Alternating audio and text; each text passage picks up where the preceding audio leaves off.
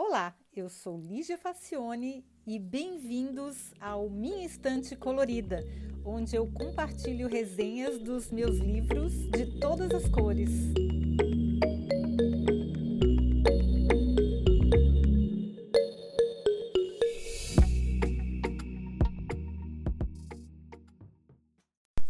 Olá! Hoje a gente vai falar sobre gatos. Nossa, quem me conhece sabe que eu sou uma gateira incurável, né? Eu amo gatos, sempre gostei de gatos. No Brasil, eu cheguei a ter quatro gatos. É, eles não puderam vir para cá com a gente porque eles eram persas e a gente ficou com medo da viagem. Eu não tenho coragem de despachar um gato no, no, no setor de bagagens do avião. Acho muito estressante para o gato, ele não entende o que está acontecendo. Enfim, minha mãe herdou os gatos e hoje ela tem só o Heitor, que é um fofinho querido. E aqui em Berlim a gente adotou a Isabel e a Charlotte. Bom, eu me lembro vagamente de ter assistido um filme em japonês quando eu estava viajando, numa das viagens que eu fiz para o Brasil, e durante o voo eu quase não assisto nem televisão e não assisto muito vídeos. Então eu, eu aproveito durante o voo para assistir os filmes que estavam na minha lista. Eu me lembro de ter assistido um filme com o mesmo título do livro que a gente vai falar agora. E eu não me recordava direito da história, mas eu fiquei muito atraída quando eu vi este livro com o mesmo título numa livraria de museu.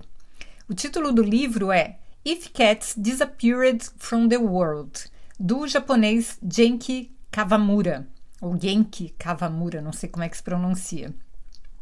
Pois é, o, o livro que eu que lembrou um pouquinho do filme, mas eu não lembro exatamente do filme.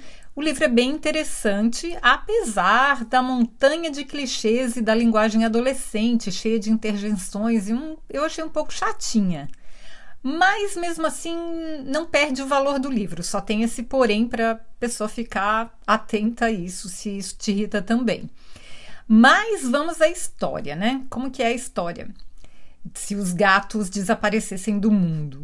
A história é a seguinte: um carteiro de 30 anos de idade recebe a notícia de que está com um câncer terminal e tem pouquíssimo tempo de vida. Nossa, com 30 anos, gente, complicado isso, né?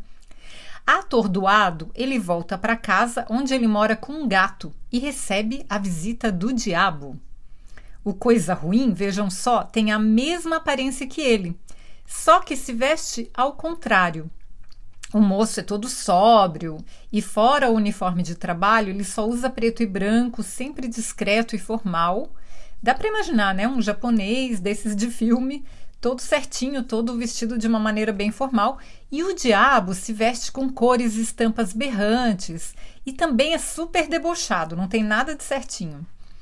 Aí o carteiro passa a chamar o demônio de Aloha por causa da camiseta havaiana super estampada que ele usa. Imagina, é ele fantasiado de turista, praticamente, né?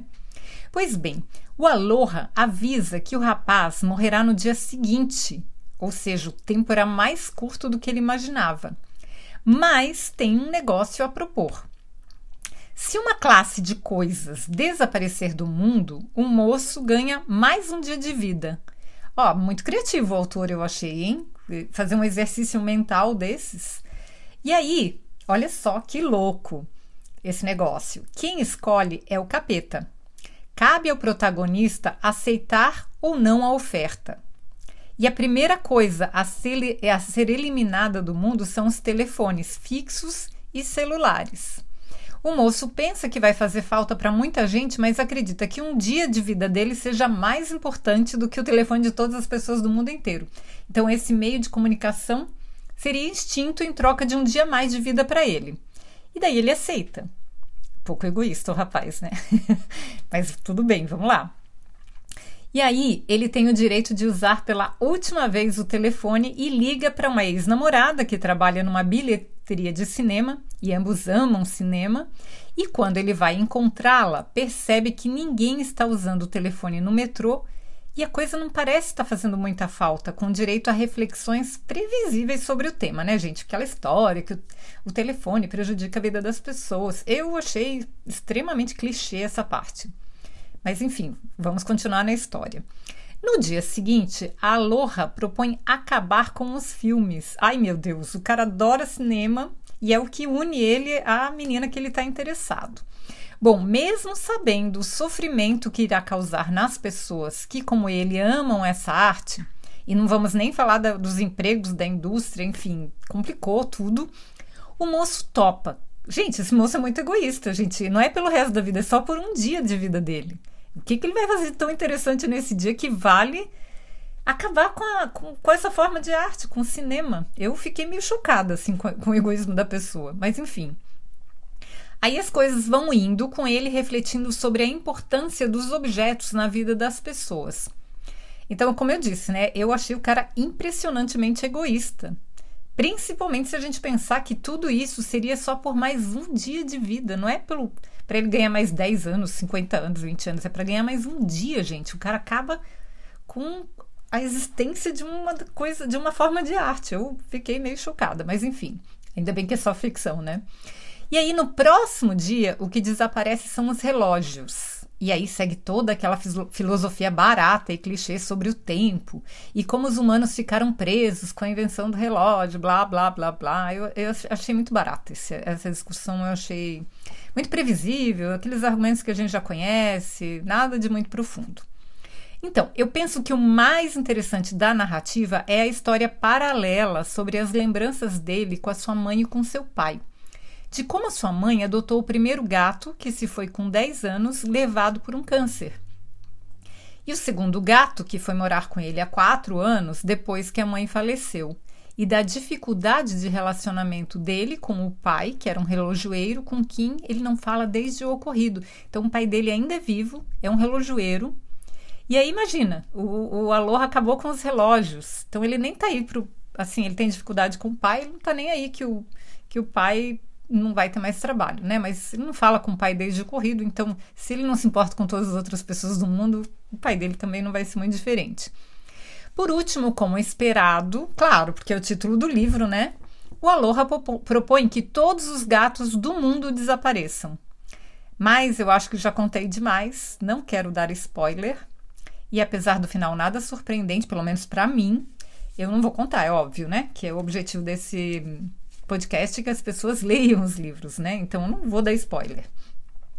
Bom, enfim, resumindo, a história, a ideia do livro eu achei muito bacana, mas eu penso que a história poderia ser mais bem contada. De qualquer maneira, eu acho que vale a leitura, porque mesmo com as críticas que eu tenho a respeito da, dos clichês, da, do jeito barato que ele filosofa, enfim, coisas, são, isso é só a minha opinião e a minha visão é, do livro. Mas mesmo assim, eu acho que a história vale a pena, apesar de eu achar que poderia ter sido mais bem contada. Mas acho que vale a leitura. Eu achei uma versão em português, caríssima, não sei porquê, na Amazon. Talvez porque seja uma edição portuguesa de Portugal, ele, talvez tenham que importar o livro, não sei. Então, de qualquer maneira, eu vou colocar o link para a versão do livro em português e a versão do livro original em inglês, que foi a que eu li. Eu achei a capa em português maravilhosa, muito mais bonita que a capa que eu li no original em, em inglês. Então, clica lá na Amazon para ver pelo menos a capa, porque a capa que eu coloco aqui no, nos, nos episódios é a capa do livro que eu li de fato. Porque o livro que eu não li eu não posso opinar. Eu não sei como é que ficou a tradução, então eu já vi livros muito bem traduzidos e já vi livros que ficaram uma catástrofe traduzidos. Então eu não opino sobre o que eu não li. Eu li o original em inglês, mas o que eu posso dizer para vocês é que a capa em português está bem mais bonita, é uma aquarela maravilhosa de gatos. Enfim, espero que vocês tenham gostado, tenham ficado curiosos a respeito da obra e você sempre lembrando que lá no, no site do podcast minstantecolorida.com dá para você fazer comentários, deixar sugestões.